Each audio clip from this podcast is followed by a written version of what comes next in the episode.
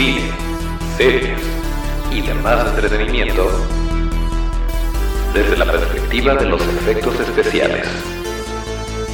Toro Studio, el podcast.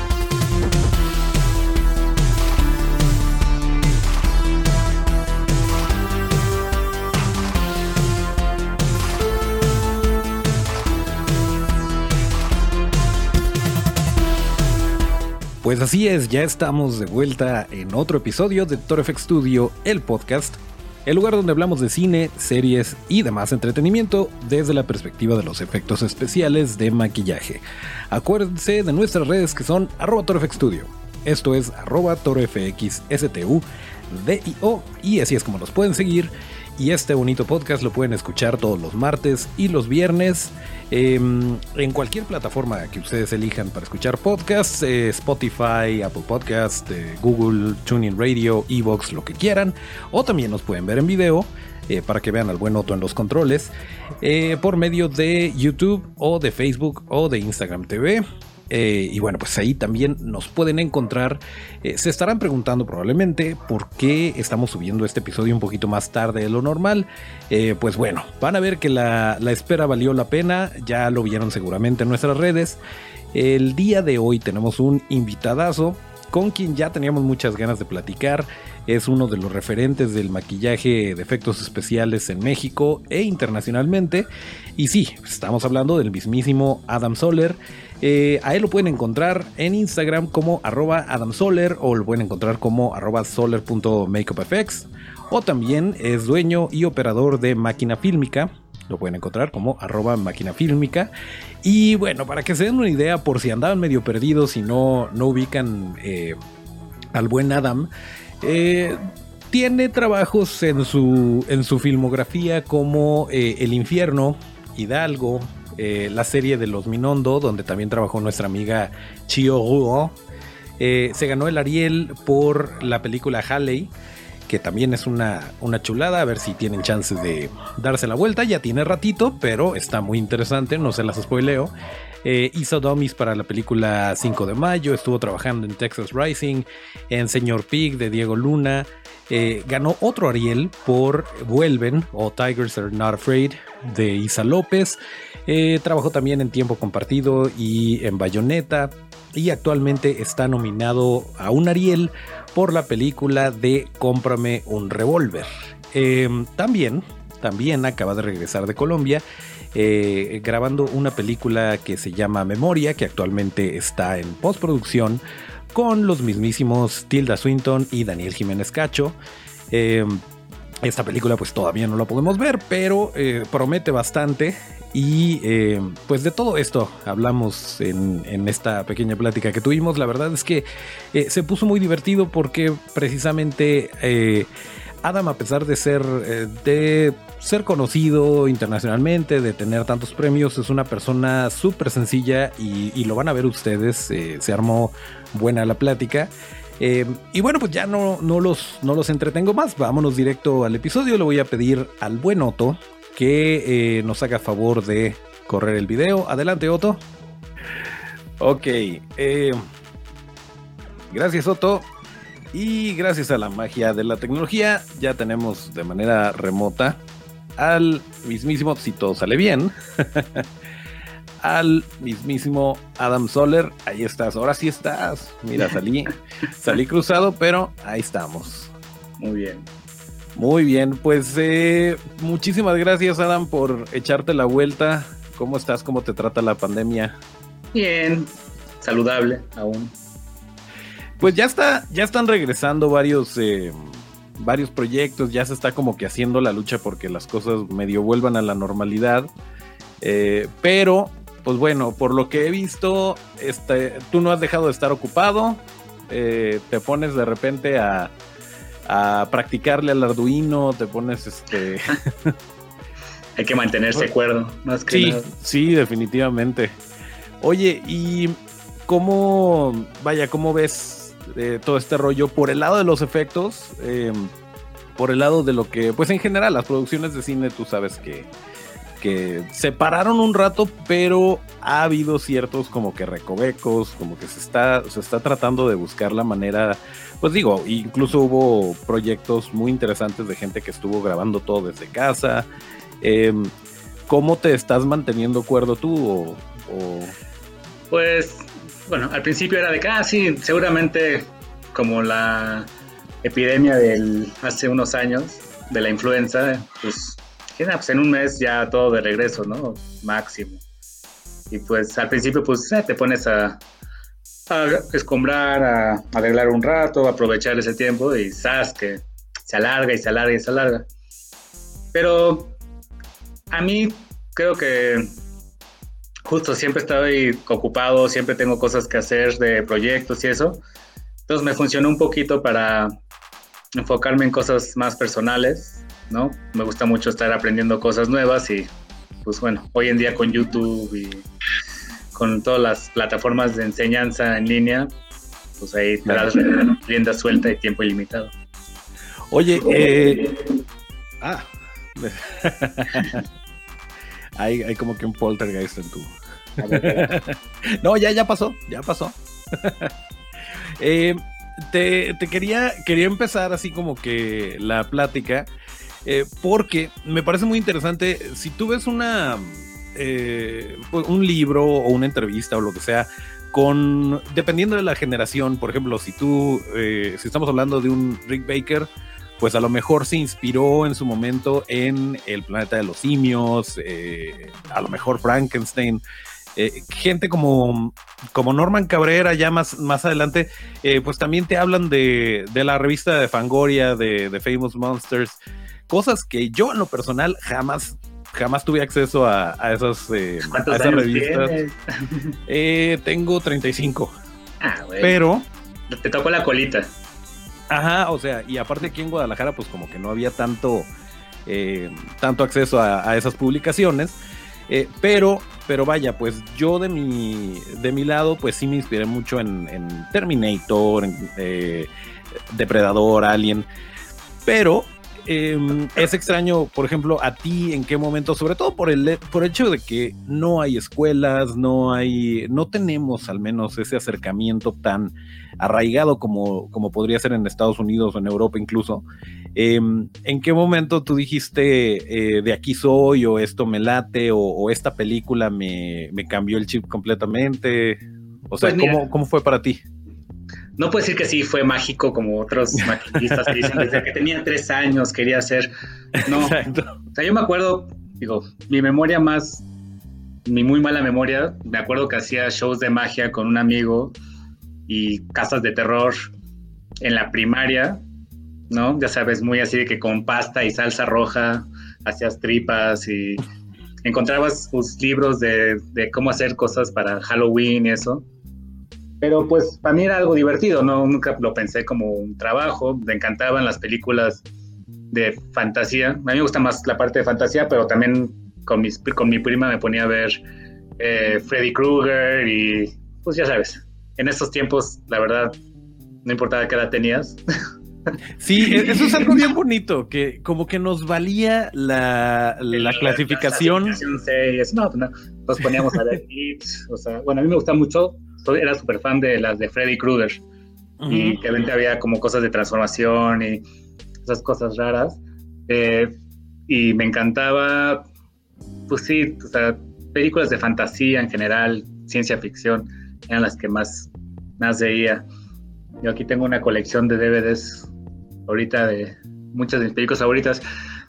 Una película que me marcó mucho cuando era chiquito, me acuerdo, era Splash una de la, sirena. La, sirena, dije, ay, yo quiero. O sea, primero pues, wow, una sirena. Tenía no sé cuántos años, era bien chica. Pero sí dije, oh, pues, como que esa parte de la parte fantasía. Y después, pues siempre quería hacer una cola de sirena y nunca se me ha dado. Pero ahora es en eso. Pero bueno, yo entré después, o sea, nunca fue algo así como que, para mí no existía el trabajo del maquillista ni de, o sea, para mí era la, la película, era el cine y, ¿no? Para mí una película era el director y los actores. Sí, sí. Como que no piensas mucho en lo que va detrás, ¿no? Y bueno, crecí y decidí estudiar diseño industrial.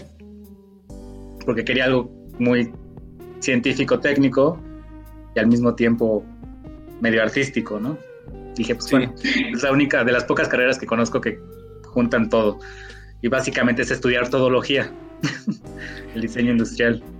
Sí, no, y aparte es bien interesante que eh, a final de cuentas te, sirve. El, Tus conocimientos de diseño industrial te dan otra, otra manera de pensar a la hora de estar diseñando un molde, por ejemplo. Justamente. No, y por eso entré, por eso entré justo a esto. Estudié diseño industrial, ¿no? Después tenía unas, eh, estudié en Monterrey, soy de aquí, estudié en Monterrey. Y aquí tengo una amiga diseñadora industrial que yo estando un día en Monterrey me llamó y me dice, oye, ¿te quieres venir una semana al, al DF a ayudarnos con unos moldes? Y yo, pues sí. Y acabé, iba a hacer unos moldes para un efecto de un cortometraje y acabé en un taller que se llamaba de látex, de esta Patti y Jorge Siller. Y pues a la mera hora llegué y que no, que se atrasó, que se no sé qué más.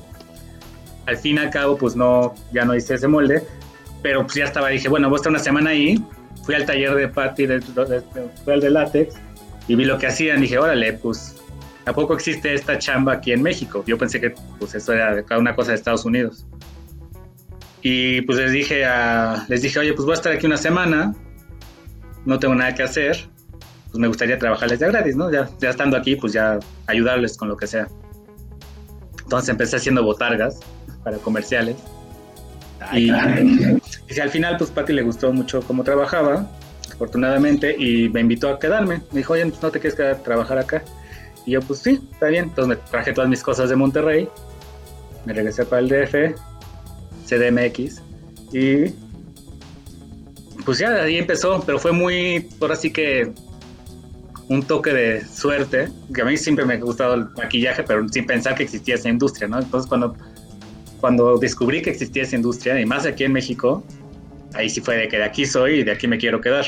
Pero súper casual, casual, super casual la manera en la que aterrizaste y aparte dónde aterrizaste, porque a lo mejor si, si te hubieran pedido ayuda para una maquila, pues te quedabas en la maquila y seguías en ese rollo, ¿no? No, me hubiera regresado a Monterrey. Probablemente.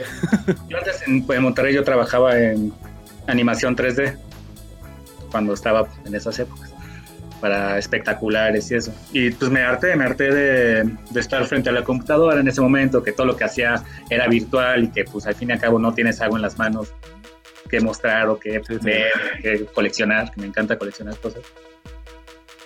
Y pues dije, bueno, renuncié y justo esta llamada fue un mes después de que renuncié. Entonces fue así como una serendipia y... Pues, sí, al final fue, un poco de suerte. Y bueno, y hoy en día pues ya puedes tocar las cosas que haces en 3D, entonces ya me estoy metiendo ahora en 3D y todo eso, pues regresando otra vez a mis inicios. Pero eh, me parece también interesante, eh, y sí, sí, sí estoy viendo que de repente eh, estás, estás haciendo pruebas con impresión, pero nuevamente todo esto te está sirviendo, todo ese conocimiento, eh, pues como que suma a una industria que realmente no tiene manual y es algo que a mí me, eh, me resulta fascinante de que te piden algo y te pueden pedir el día de mañana una cola de sirena, pero no va a ser como la de Splash, porque a lo mejor es una sirena que nada en un volcán. Sí, o una sirena de anguila, o una sirena tiburón. Sí, es lo que me encanta de esta industria, que es cambia y te da la oportunidad de crear miles de cosas.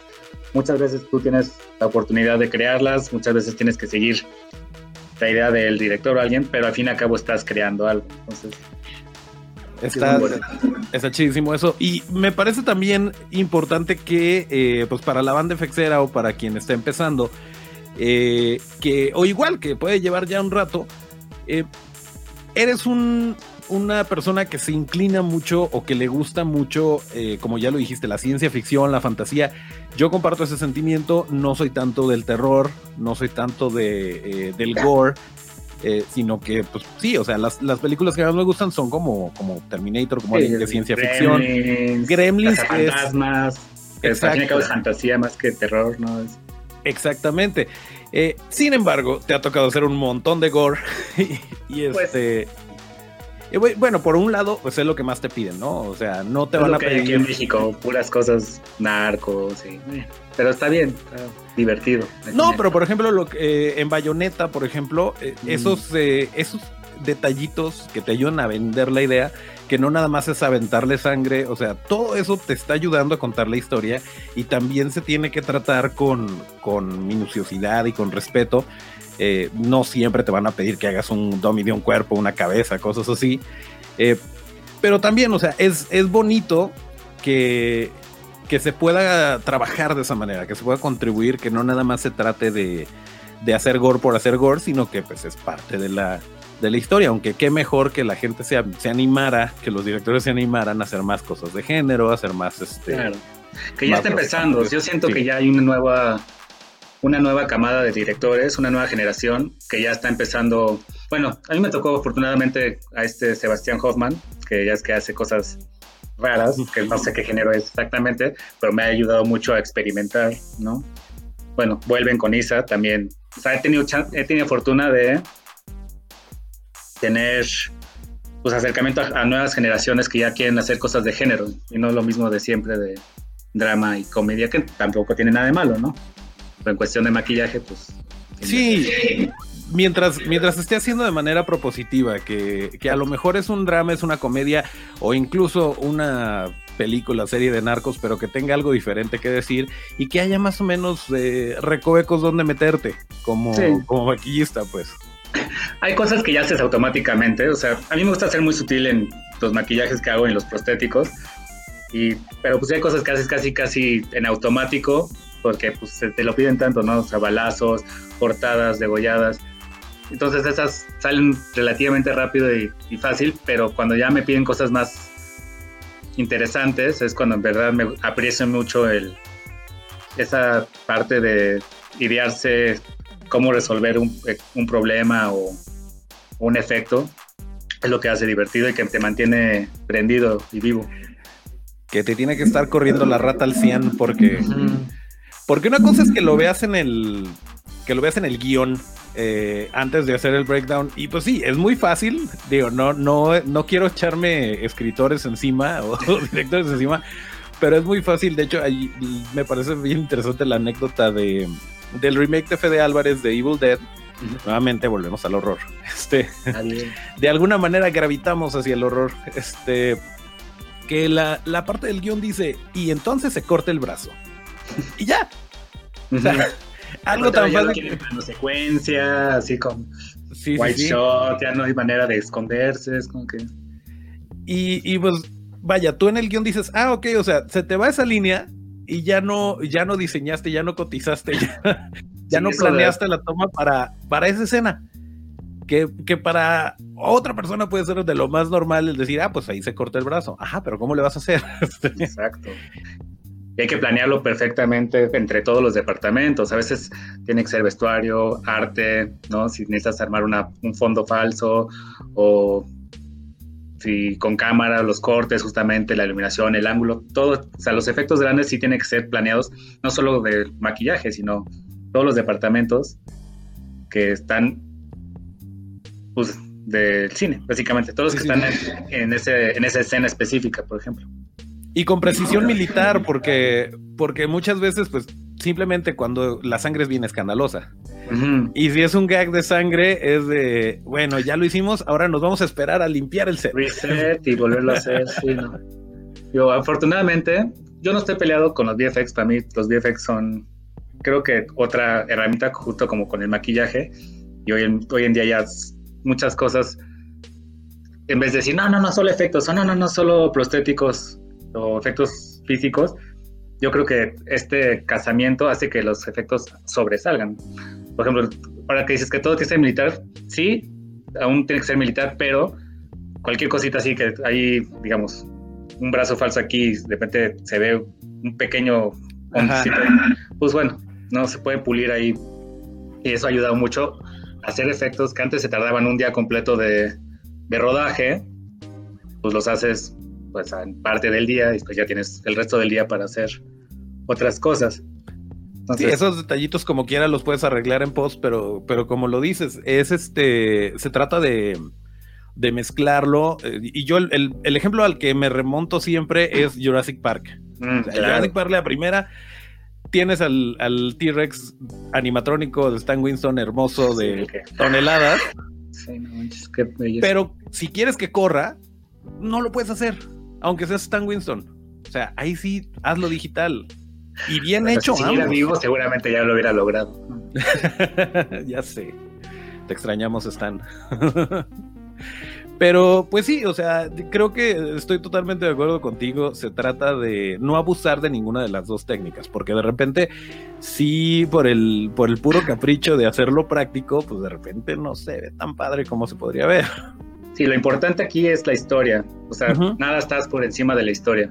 Entonces, como dicen, a veces los mejores maquillajes, los que no te das cuenta. No, los mejores maquillajes son los que no te das cuenta. Exactamente. Y no te, a veces tienes que ya ni, ni buscar reconocimiento ni nada, más bien tienes que estar feliz de que nadie se enteró que hubo maquillaje ahí.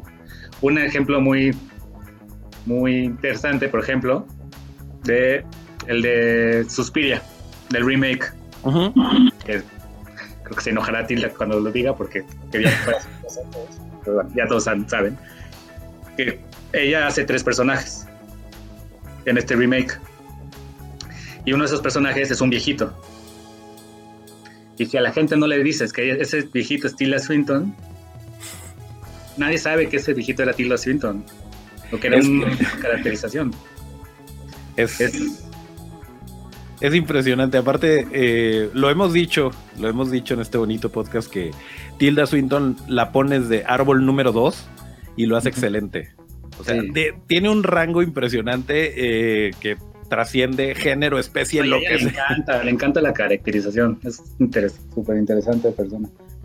Pero sí, o sea, bueno, justo es eso. O sea, cuando no se nota un maquillaje, maquillaje o que es un efecto, o que es cuando en verdad estás haciendo bien tu trabajo. Exactamente, porque lo que quieres es eh, pues no, no desconectar a la audiencia de, de la historia y que no se pongan a pensar, ay, qué bonito maquillaje, sino que, ay, qué feo viejito. Sí, o por qué, o por qué estoy llorando, o por qué, ajá, Ujú. o por las, además el sentimiento de la película. No de que. Exactamente. Sí, pues, y bueno, claramente la academia lo, lo está reconociendo y lo está premiando porque Kazuhiro Tsuji está arrasando con ese tipo de maquillajes. O sea, lo que hizo en Bombshell es Sí, impresionante y impresionante. súper sutil. Y no, Y no él te hace cosas muy sutiles. Él, él es, de- creo que ahorita de los maquillistas vivos más talentosos que hay Sí. vivos. vivos, ¿no? Eh, sí, o sea, eso lo de este Winston Churchill. No manches, o sea, so- son obras de arte. Y bueno, y aparte que es artista, sus bustos gigantes, hiperrealistas, no es. Es Que de como hecho- lo que uno quiere ser, ¿no? Pero está, está padrísimo ese rollo de.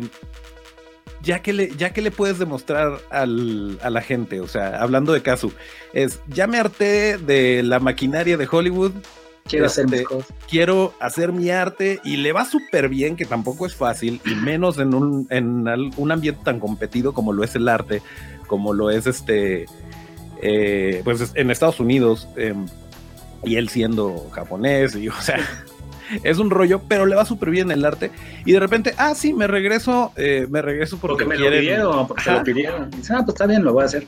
Dijo, si no es caso, no actúo, y bueno, está bien. Y, o sea, y ganan mejor maquillaje, mejor actor. Claro, no. Y pues sí pasa mucho en el cine, de repente, o sea, es desgastante. Todos piensan que es glamour y, y, y codearte con todos los. No, o sea, son, todos somos humanos al final y es desgastante, es cansado. Y pues pasó también con Rick Baker, ¿no? Que él Sí. dijo, ¿sabes qué? Ya. Pero tú ves su Instagram ves sus. o sea, él sigue siendo súper creativo, y, pero ya está haciendo cosas para él, para su propio placer. Es justo lo que yo siento que pasó ahorita con la pandemia, que me ayudó un poquito a dejar de que ah, quiero hacer mis cosas y pues hice mis cositas, ¿no? Entonces, sí, tener esos tiempos libres que no te das cuenta que te estás completamente, pues no esclavizado, pero te come tu vida este medio y no te das cuenta porque tú estás disfrutando. Pero cuando de repente tienes un ratito, como que órale, tantas cosas que hay que por hacer. Sí, está increíble y creo que creo que también eso va a ayudar, va a ayudar mucho, eh, no nada más en, en tu área, este, o en, o sea, no nada más en el, en el lado del maquillaje, sino que todo mundo con alguna profesión que sea creativa eh, está, está como que buscando la manera y creo que eso nos va a ayudar a regresar como que con otra visión, como que con más pilas, como menos tíos, menos tíos y más, más amigos de la tecnología. Este.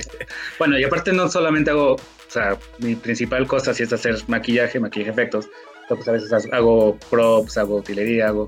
Entonces, digo, como siendo diseñador industrial, como otra metodología, pues, hasta aprendí a hacer, no sé, física y circuitos y todo en la carrera y, he usado casi todo. O sea, todo ha funcionado para, para el maquillaje, para arte, hasta vestuario he hecho algunas cosas. Y muchas cosas, o sea, nosotros, el cine agarra mucho de, de las tecnologías existentes. Entonces, casi, casi, o sea, no somos como la NASA, que la NASA crea tecnología. Nosotros agarramos la tecnología que existe para mejorar Ahorita, por ejemplo, algo de la tecnología que me está sorprendiendo, los nuevos eh, sets virtuales de Unreal, con el Unreal Engine, que era para videojuegos y no para jugar, y casi mucha gente conoce a Unreal Engine si son jugadores. Pero ahorita ya están haciendo escenas virtuales en vivo, que puede ver el director en la cámara, con el Unreal Engine, como el Mandalorian, por ejemplo. Y, y de hecho eso lo... De hecho, eso lo aprendió John Favreau con, con El Rey León, ¿no? Es, eh, es donde empezó a jugar a jugarle con lo de los sets virtuales. Bueno, con Avatar. Eh, bueno, sí, claro, claro. Cameron, bueno, Cameron ya sabes que está siempre a la punta de lanza de la tecnología. Sí, cuando salgan sus 47 cuando salgan sus 47 películas de Avatar, este, pues ya. Porque sí, el tío Cameron se le está pasando, eh, pues, eh, se la. Digo, estuvo medio involucrado en Alita, estuvo medio involucrado en, Terminator. Este, Pero no estaban sus proyectos de. exacto, porque él lleva. Ya es su proyecto como de retiro, ¿no? Es como, como su Chevrolet que tiene ahí restaurando. Eso es Avatar, pero va a durar una eternidad. Pero sí, o sea, es, es eso. La, ya duró una eternidad, imagínate. Sí, y lo que le falta. O sea, ¿tú crees que lo van a soltar? No, y está muy bien, está muy bien lo que están haciendo con el, con el Mandalorian. Digo, yo no lo he visto porque legal. Estoy esperando a que ya en noviembre, ya en noviembre llega Disney Plus. Eh, me parece que en, la frontera sí tienen acceso a. Digo, yo tampoco, te voy a ser honesto, no lo he visto. Yo no he visto muchos reportajes y toda la tecnología detrás, porque tampoco tengo Disney Plus. Pero sí es, o sea, literal proyectan los sets atrás de los personajes. O sea, son sets ahí ves que si tú volteas ahí está una cantina o Y todo eso está generado en 3D y en vivo. Y en tiempo real y fotorrealista y... Fotorrealista. Entonces, si, el de arte dice, no, esta cantina, los vasos que están sobre esa cantina son tan feísimos, pues los mueves, los quitas, los subes, los haces más grandes, o sea, y todo en real time, sí, es interesante. Y eso va a afectar también seguramente al maquillaje, ¿no? Entonces hay que adaptarse y hay que ser pero creo que, creo que sin, sin sonar este idealista o, nostálgico, creo que es muy poco probable que algo como, como el maquillaje, como los efectos prácticos eh, desaparezca. Yo creo que va a evolucionar, pero vaya, o sea, a Phil Tippett sí le pasó desafortunadamente. O sea, que dijo, estamos extintos. No que muriera el stop motion. No, pero es que no, no, bueno, hizo, hizo de repente, tiene por ahí un, cortometraje que hizo de como una fábrica, está increíble. O sea, sí, pero ya como recurso, ya si tienes que hacer un ad-ad o un ed de rojo. Exactamente, o sea, ya no aplica, o lo haces grande o, o lo haces en 3D. No, dime. no, que no te creas, por ejemplo, muchos de los droids, ahora muchos droids por ejemplo, el, BB, el BB-8, el, otro que era una llanta con un cono, esos ya son hechos físicos otra vez. O sea, estamos regresando a, bueno, está, se veía bien virtual, pero pues, o sea, los factores también una pelota de tenis y entonces regresaron otra vez. Exacto, es el, esa es una combinación. Hay un animatrónico precioso y hay un modelo de CG perfecto que se ven exactamente igual. Sí. Pero pues, decían usar cuando se puede el animatrónico, ¿no? Porque es una belleza, de verdad. De los amigos personales de, de Legacy FX. Pero incluso, incluso tengo entendido que, no sé si te sabías la anécdota de, de Werner Herzog, que les dijo, es que estaban grabando, estaban grabando al, al Child, al Baby Yoda, y lo grababan con el animatronic y todo, y luego grababan Clean Plate, este, por si las dudas. Y que les dijo, son unos cobardes, ¿por qué no, ¿por qué no lo graban directo y ya? O sea, y, de hecho creo que tengo entendido que sí dejaron de grabar los clean plates y ya nada más pues parpadeos o microgestos ya se los ponían en post, que es lo ideal para un personaje así. Y se ha hecho con muchísimos animatrónicos, de repente estas cositas que hace que se vuelva más real. Porque aparte, o, sale muy caro o no es práctico el ponerle, por ejemplo, el parpadeo, porque tienes a un Doc Jones, este, por ejemplo, en el... O el movimiento de los tentáculos, o sea que sí tiene algunos, pero... Sí, sí, sí. En, en Falling Skies, por ejemplo, eh, no, no he visto la serie, pero ubico perfectamente el, el, personaje que hace, que hace Doc Jones. Y sí, tal cual, o sea, es este, es un maquillaje impresionante pero cosas como, como el parpadeo y todo eso, no le puedes poner el animatronic, y menos si estás grabando una serie. O sea, no te entendí David Jones de Piratas del Caribe, el que está. Ah, no, ese sí les valió gorro y fue puro CGI, pero se ve súper bonito. No, pero fue puro CGI, también tuvo partes de. Ahí fue una combinación, también, en algunas partes. Bueno, no tanto en él, yo creo que más bien en los otros personajes. Sí. pero sí, según yo, fue, fue combinación un poco de cosas, no sé. Sí, ya como que me estoy... Sí, es que me acuerdo de haber visto ambas, pero es que también de repente, de repente por el lado del cosplay, le dan una bofetada a, Hollywood porque es de que, mira, tú lo hiciste digital, yo me lo venté práctico. Y pues sí, les queda súper chido. Por ejemplo, el este Juice Kellington o Hoss Kellington, ah, que es de mi tierra, que se aventó, se aventó el Davy Jones este práctico, ponle que no se movían los tentáculos, pero ya lleva todos sus, todos los personajes de Disney ya los ha hecho, ¿no? Casi que es impresionante. Y aparte como los, los representa, los actúa, o sea, está, está loco el juego, lo queremos mucho. Creo que todo esto empezó con, con ese rollo de que pues sí te piden el gore, pero, eh, y, y, lo haces y lo haces muy bien, eh, pero lo tuyo, lo tuyo, lo tuyo es la fantasía. Entonces, por ese lado, por ese lado me parece, y también lo, el hecho de que las cosas vayan hacia ese lado, que, la gente ya se esté atreviendo a ese guion que creyeron que no se podía armar, sí, este, sí como que darle estructura y con las nuevas voces de, eh, que les está yendo bien aparte, porque pues una cosa es que tú te lo avientes, eh, o sea, que consigas el financiamiento, que hagas tu película y que de repente nadie la ve, pues ahí se quedó, ¿no? El intento. Eh, una, una cosa muy, muy interesante y, que, vaya, totalmente de acuerdo que, dijiste, que el, mejor halago es que no noten tu trabajo, eh, que no, que, que sea sutil, que no, este, pues no somos los rockstars de la producción, nuestra chamba es ayudar a contar la historia y si no se nota mejor.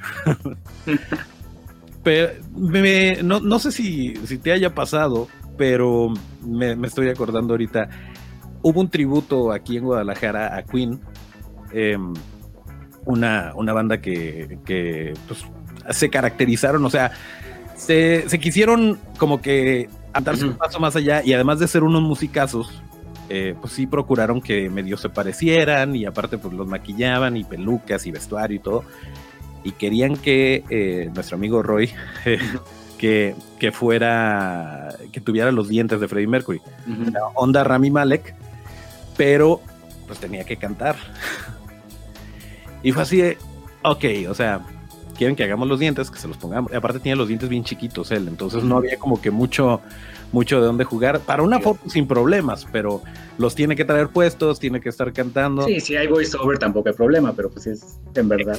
Exactamente, y era en vivo y, y pues mira, no voy a decir que fue happy accident, pero, pero sucedió y lo más padre es que nadie habló de los dientes. Y eso fue así como que, qué bien. O sea, en primera que no se le cayeron en el escenario, que pudo cantar. y, y si era bien bonito, por ejemplo, en las, en las tomas donde está en el piano, pues este, se veía en la pantalla y todo, y se le veían los dientotes, y, y yo así de que se le van a caer. y no, o sea, no, no se veía, porque digo, si, si se hubiera notado es que la chamba estuvo mal, ¿no? Entonces, creo que la, idea de la gente fue, ah, mira, y hasta se lo consiguieron con los dientes parecidos. en vez de decir, le pusieron dientes o, se veían falsos. Y, y pues sí, pues como que fue, digo, fue un momento de mucha tensión, pero a la vez, pues qué bonito que sí salió. Y que a final de cuentas, pues, el concierto no es, no son los dientes.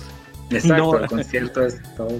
Exactamente, es que suene bien, que se vea bien, que la gente lo disfrute. Los dientes era como que la cereza en el pastel nada más. Pero pues sí, fue, fue bonito ser, ser parte pues de, de ese proyecto. Yo sé que no nos puedes hablar ni te voy a ni te voy a forzar a que violes tu, acuerdo de confidencialidad. Pero, eh, pero si el, señor ya, ya les dijimos, ya les dijimos antes de presentar a antes de presentar a Adam que, eh, que vienes de Colombia hace poco, trabajando con tu amiga personal, una tal Tilda Swinton. Así, amiga personal, no, pero es una muy, muy, muy buena persona. La verdad, quedé sorprendido. Es que se ve, se ve, yo, bueno, a veces nos equivocamos. Súper sencilla. sencilla, güey. Nada, la verdad es que la quiero, o sea, casi no, uno pues está acostumbrado a trabajar con muchos actores y nunca he sido, a mí nunca me ha dado así como este, ¿cómo se dice? Star. Starstruck. O sea, yo soy muy de que, bueno, son seres humanos al fin y al cabo. A mí más bien me cae bien una persona si es buena persona y si es mala persona pues no me cae tan bien, pero pues bueno, es el trabajo. Pero ella literal, no manches, es mágica, es... Y es que es, bien cierto esto, a veces se nos caen nuestros héroes, por, por también nosotros por ponerlos en el pedestal, pero... Eh, por la actitud que tienen. O sea, sí serás muy talentoso y lo que quieras, pero ese, esa es otra cosa bien, bien cierta. Eh, si tú estás en un set, estás trabajando, el talento también está trabajando, todo el mundo está como que en su rollo. Eh, no vas a cotorrear, no vas a pedirles fotos, no vas a, entregarles tu guion. O sea, no se trata de eso, de, se tiene que mantener así súper súper respetuoso y cuando se da la apertura, porque también, o sea, si estás maquillando a alguien pasas un buen rato con, con esa persona y este y ahí como que sí se puede sí se puede establecer un vínculo un poquito más allá de, de nomás verlo en el set. Pero no, dime. Digo que al final, más también aparte de maquillistas, somos psicólogos, o sea, somos, si llegan de mal a los actores, pues más o menos es nuestro trabajo ponerlos de buenas y tratar de mantenerse tranquilos para que salgan al set sin pensar en sus problemas de casa o personales y ya pensando en su personaje o ya volvidos, convertidos en su personaje, ¿no? Entonces sí también es una responsabilidad nuestra de no ponerlos de malas. yo siento que si somos compañeros de trabajo al final, ¿no? No somos súper íntimos, pero no está de más tratar de que, bueno, ¿cómo has estado? ¿Estás bien? ¿Todo bien? ¿No? Tratar de... Sí. Y hay, hay actores de repente que te cuentan toda su vida y pues tú estás ahí.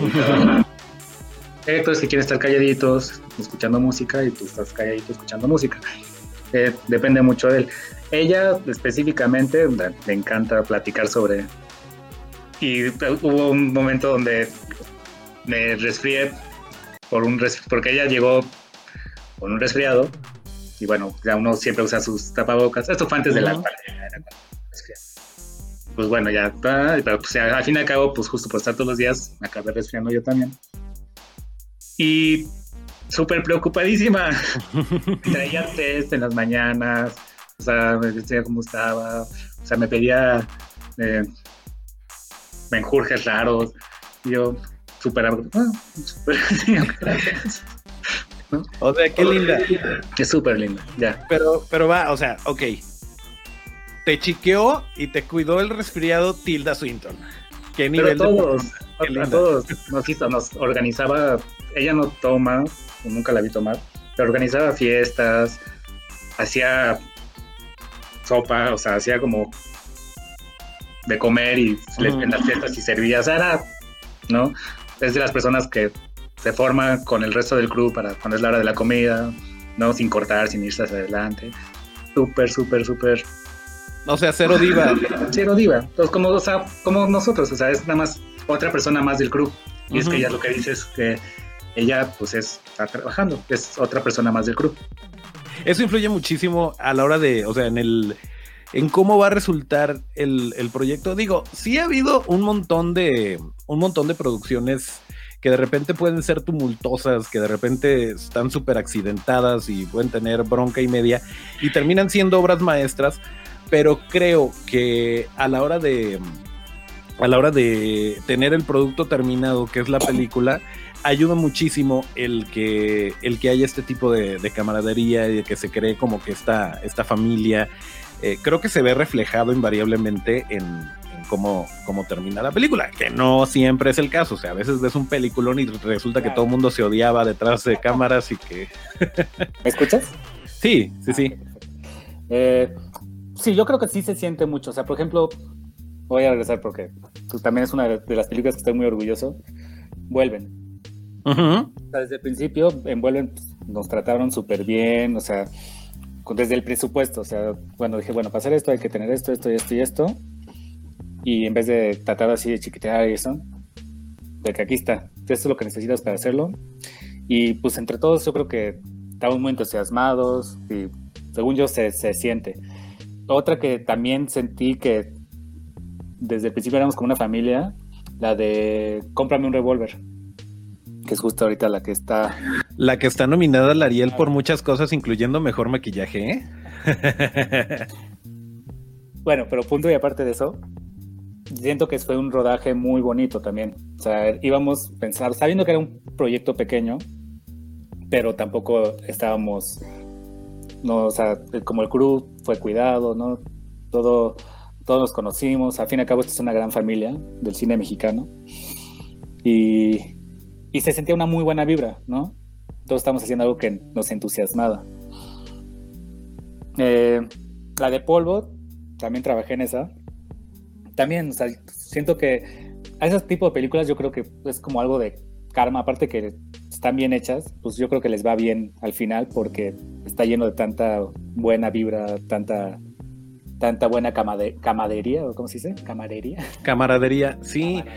Yo siento, y, también te lo, te lo iba a decir, siento que, eh, no sé si me equivoque, pero por simplemente conocimiento empírico, eh, lo, que, lo que había platicado también en, otras ocasiones es, eh, es tan pequeño el mundo, sobre todo el de, el de los maquillajes, el maquillaje de efectos especiales o los efectos especiales, o sea, es súper pequeñito y el estarle tirando mala vibra a un colega es eh, dispararte en el pie, porque a final de cuentas lo que quieres es que haya más producciones, que más gente se anime, que más este, pues digo, una de las razones por las que hacemos este podcast es este, como que darle voz a, a todo este lado de, del cine que pues muchas veces no te enteras eh, y yo lo he visto que de repente salen, salen los nominados y, está Gameros y está Robertis y no, pues que se suerte y que no sé qué, y, este, están así como que tirándose buena vibra y al final pues ya ni les importa quién ganó, simplemente, o sea, hicieron su chamba y ya, qué bien, y mira, ganó fulanito y como que te da gusto por este... Padres verse después en la ceremonia.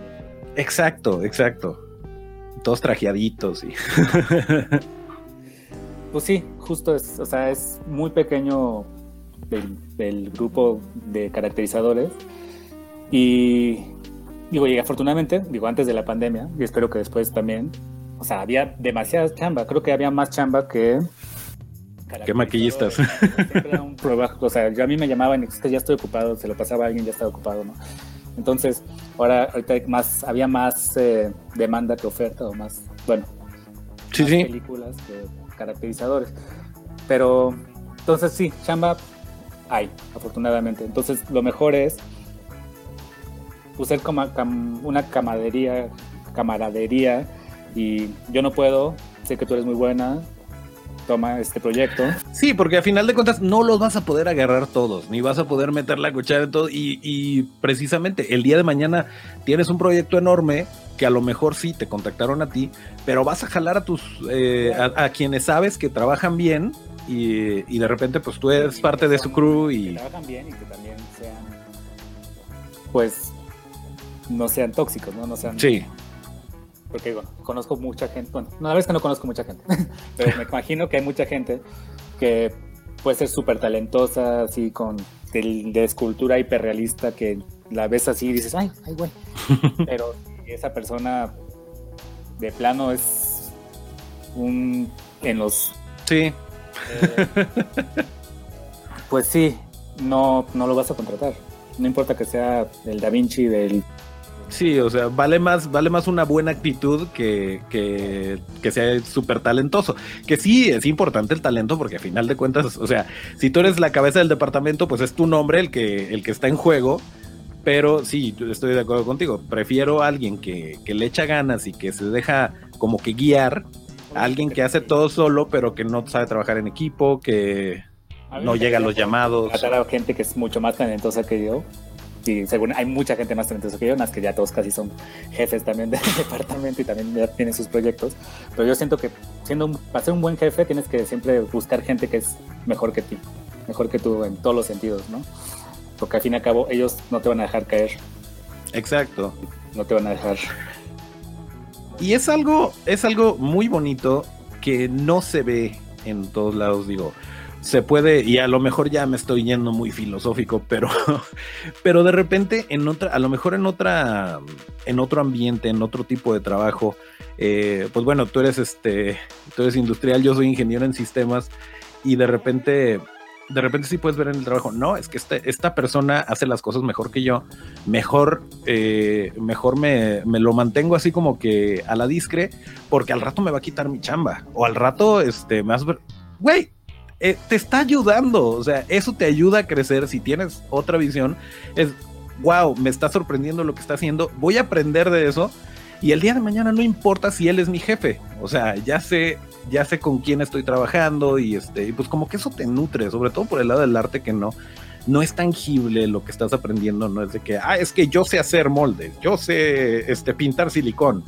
O sea, son herramientas, pero el cómo lo haces y el cómo lo aplicas ya es súper personal. Que aquí en México, bueno, es, en Estados Unidos sí existe, bueno, que ya está cambiando también el paradigma, pero en Estados Unidos es el que hace los moldes. Ah, claro. Eh, y aquí, pues al fin y al cabo, tienes que ser todólogo. Yo creo que por eso nos va tan bien si cuando salimos del país a emigrar, porque allá están acostumbrados a que solamente estás hacer una cosa, ¿no?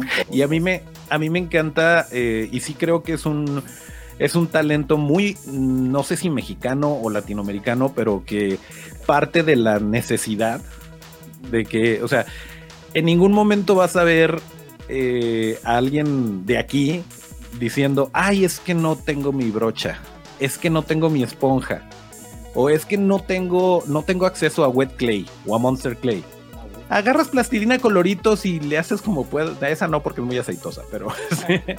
le metes un poco ahí de, sí. de talco, le pones un poco de parafina y. Exacto. Y son cosas, son cosas que no son tangibles, que no te enseñan en la escuela, que, o sea, hablando de, Estados Unidos, pues sí, o sea, puede estar todo muy estandarizado. Eh, y sí, pues hay gente que hace que hace moldes impresionantes, que es una de las partes que menos disfruto del proceso. Me encanta, me encanta. Pero, pero sí, sí es este, sí, pero pues es la base de todo, ¿no? Pero por ejemplo, un Rob Fritas eh, que es como que el Michael Jordan de los moldes. Eh, sí, el, molde como tal es una, es una obra de arte. Y aunque sepa hacer de lo demás, pues si lo contratas lo vas a poner a hacer moldes. Cada cosa que él sube yo le tomo fotos, screenshots. Sí. Y luego lo estás, lo estás como que dice, eh, como que disecando de ¿por qué está esa orillita así? ¿Para qué hizo eso? Y como que vas, este, vas metiéndote en la cabeza de cómo lo diseñó. Eh, pero sí, o sea, y, en, México y en Latinoamérica somos todólogos porque, pues, a lo mejor al principio aprendiendo no tenías acceso a, al ultracal, que lo tienen en un pedestal y que no es más que, o sea, si lo usan allá es porque es barato y acá te lo quieren meter caro, porque es el que usan allá. Este, pero bueno, a lo mejor no tenías ultracal, pero agarraste yeso de la ferretería y a lo mejor se te rompió pero o sea, ya está siendo parte del proceso. Exactamente. Y o te sale mal algo en el set. O sea, a la hora de estar aplicando, a la hora de estar corriendo las piezas, lo que sea, algo te sale mal, pero ya traes como que ese, ese saborcito de cómo improvisarle para que salga bien. Sí, no, pero ahí sí todo, o sea, sale mal, pero te las ingenias como sea para arreglarlo, porque es que invariablemente, invariablemente te eh, no salen las cosas como lo planeas. Pero, tienes que. De, los maquillistas sets que tienen que tener como un arsenal ahí de pequeñas herramientas que vas aprendiendo en el transcurso de tu trabajo para arreglar esa orilla o, y no irse con el típico de, ah, se ve veo, sangre. Otros trucos que vas aprendiendo, ya sea junto con ayuda de, de iluminación o un poquito de KY o así, pero sí, creo que es algo muy importante para los maquillistas de set, porque hay muchos que son nada más de taller o eso, es tener este arsenal de pequeñas herramientas para que, aunque esté horrible el prostético, aunque te den un prostético horrible, saber cómo arreglarlo y que el resultado final sea lo más perfecto posible. Y esa es, esa es otra, esa es otra parte, que bien que mal, eh, sí a veces, a veces es raro, pero a veces sí te toca hacer desde quien agarró la plastilina hasta quien está desmaquillando. O sea. Me gusta, personalmente. A mí me encanta hacer desde el principio, desde el prostético, desde el livecast hasta la aplicación, pero a veces. Y, y hay a quien le encanta esculpir y puede hacerte, hacerte prostéticos increíbles. Hay gente que hoy hace el set. Ajá, o que no le gusta pintar. Ajá, o que no le gusta pintar. O... Sí, sí, sí. Y eso también es una, es como que un abanico de posibilidades. Porque sí me ha tocado que de repente eh, tengo amigos, amigos maquillistas que respeto y admiro muchísimo. Pero, y que te hacen un maquillaje editorial impresionante, que se meten al beauty y todo esto. Dicen, bueno, es que ahora quiero aprender este FX para ampliar mi, mi carta de servicios. Eh, mira, está bien, adelante. nuevas es una cosa muy importante. Sí, pero ya que se dan cuenta que no es tan glamuroso, que se trata de llenarte de látex, de yeso, de...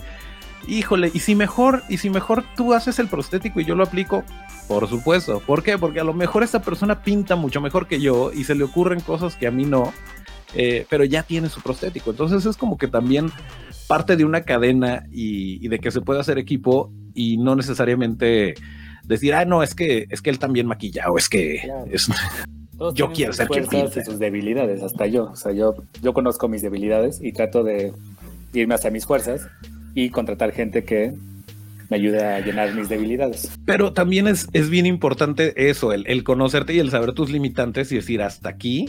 Eh, o decir, esto, eh, la verdad no me siento tan seguro, no es que me vaya a rajar, pero sí, mejor agarro a alguien que tenga esa, esa parte bien dominada y así como que se nivela. Pues, pues así. Regresando a la parte de, los egos, sí hay mucho ego aquí, pero siento que ya estamos empezando a mejorar como industria y, y darnos cuenta que pues, chamba hay para todos y más bien es ayudarnos entre nosotros en vez de estar peleando entre nosotros, ¿no? Y metiéndonos el pie, básicamente.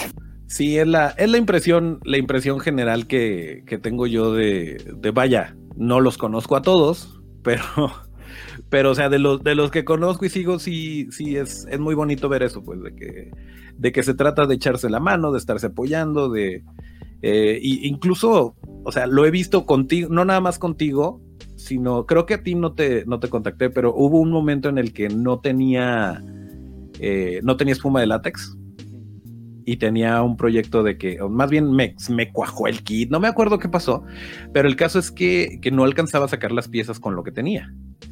Y ahí me tiene a cuanto estudio conocía y a cuanto maquiza. Oye, ¿no tienes foam que me vendas? Porque aparte los proveedores no tenían y era de que, ah, sí, te entrego, pero en tres semanas. Y yo, no, pues el llamado es el sábado. o sea, y lo necesitaba así de inmediato.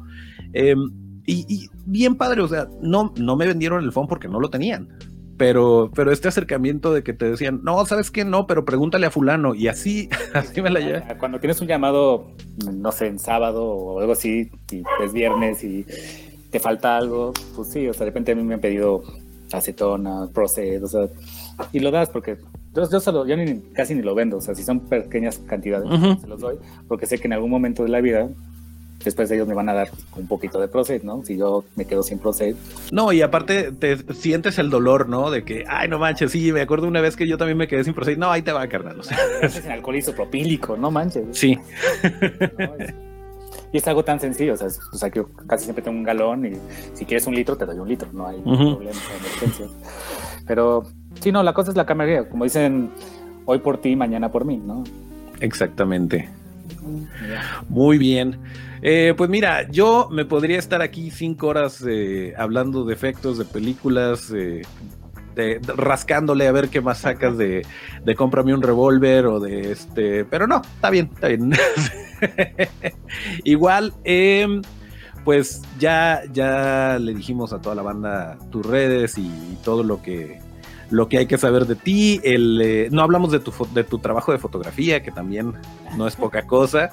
Em, pero, eh, pues bueno, muchísima suerte en, en, los Ariel, que independientemente, yo sé que no, no te está quitando el sueño quien gane, o sea, tú hiciste tu chamba y te sientes contento y es lo que importa. Exactamente. Somos amigos entre nosotros. Y aparte sí está, sí está dura la contienda, o sea, no es así como que... Está fuerte, sí. hay buenos proyectos este año. Pero eso, eso es lo más bonito, que hay proyectos que no es este...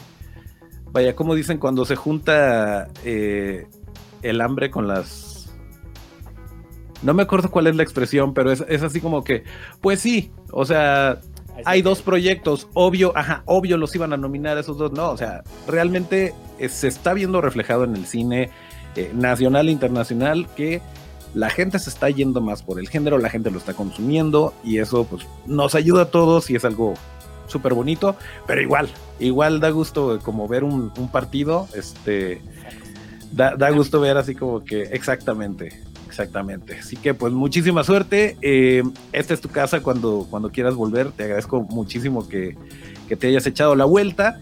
Y eh, pues no sé, si quieras agregar algo, algo más, algo que se me haya ido, que digas tú, ay sí, quiero, quiero anunciar, aprovechar para anunciar mi nueva línea de brochas. mi nueva línea de galletas. No, no, pues muchas gracias por invitarme y sí, me encantaría repetir esto ya en una fecha futura, que ya esté con más actividad más cosas que contar. Bueno, una de esas que andes por Guadalajara, mira, Otto te cede el micrófono y, se arma. Es que originalmente esto era, era más presencial, los remotos los hacíamos con, pues por lo general con gente que no, no viene para acá, gente de Estados Unidos. Eh, pero, pero, eh, pues sí, no hay como platicar en persona, aunque mira, ahorita afortunadamente se puede. Muchas gracias a ti, mucha suerte y los que encantan el maquillaje, pues no tengan miedo de hacerlo solo manténganse su propuesta, o como se diga. de eso, de eso se trata, de, de, no, no echarte para atrás, no sentirte, ajá, no sentirte intimidado porque, porque, ay, es que ya hay mucha gente y es que mira qué talentoso, o sea, eso como que te sirva para... Todos empezamos desde abajo al final. Exactamente. Eh, bueno, pues vamos a regresar con Otto al estudio. Muchas gracias, Otto. Eh, pues bueno, esperamos que les haya gustado esta, esta breve plática que tuvimos con Adam Soler. Acuérdense que para seguir la conversación hay que seguirnos en las redes y las redes son arroba. Esto es arroba Yo soy Toncho Ábalos, mis redes son arroba Toncho Ábalos con T. Yo soy Adam Soler, mis redes son soler.makeupfx en Instagram y hasta el próximo llamado. Eh, sí salió. sí, sí, sí, ahí le pongo arroba.